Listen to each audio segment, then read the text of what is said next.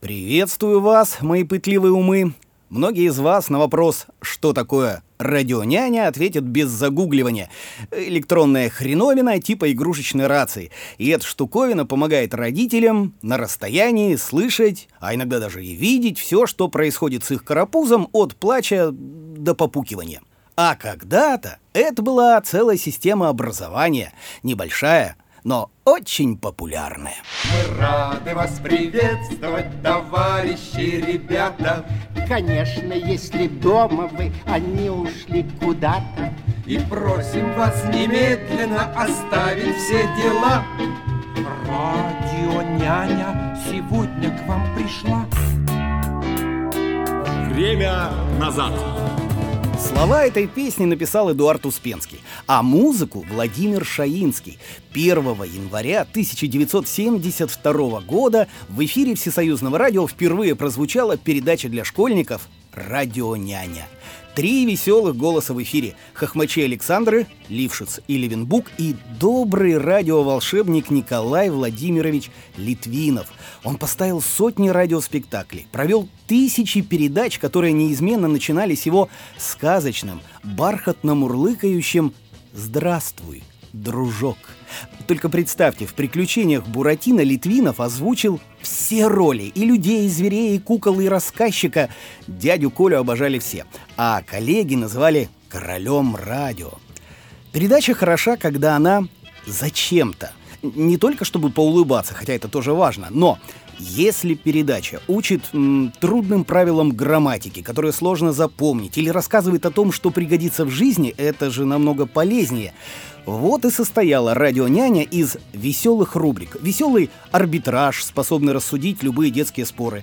Веселые уроки с песнями, запоминалками. Самый первый был посвящен правилу от перемены мест слагаемых сумма не меняется. На таком уроке двоек не ставили, а нудные правила звучали как песни.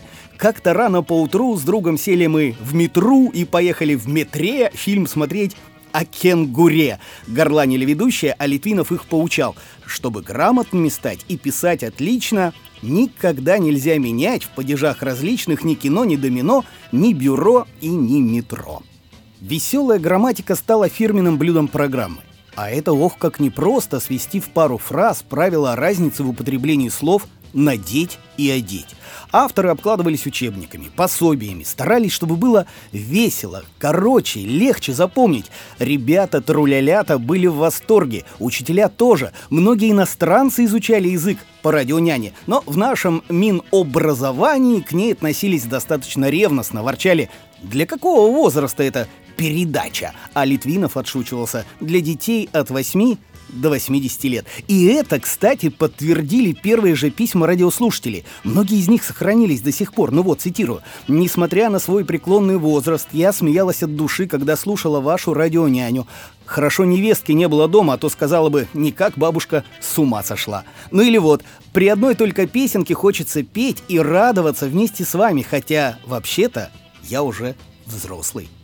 Программы «Радио Няни» неоднократно переиздавались на грампластинках, аудиокассетах. Передача просуществовала почти четверть века и была закрыта лишь после ухода из жизни радиоволшебника Литвинова. А стала она долгожительницей потому, что создавали ее настоящие профессионалы. И, возможно, мои пытливые умы, когда-нибудь люди снова поймут, что радиоэфир не может заполняться только музыкой и потоком сознания диджеев и вернуться к классике, к веселым историям в звуках и голосах. Радио няня, радио няня, есть такая передача. Радио няня, радио няня, у нее одна задача, чтоб все девчонки и все мальчишки подружились с ней. Чтоб всем ребятам, всем трулялятам было веселей. Чтоб всем ребятам, всем трулялятам было веселей. Время назад.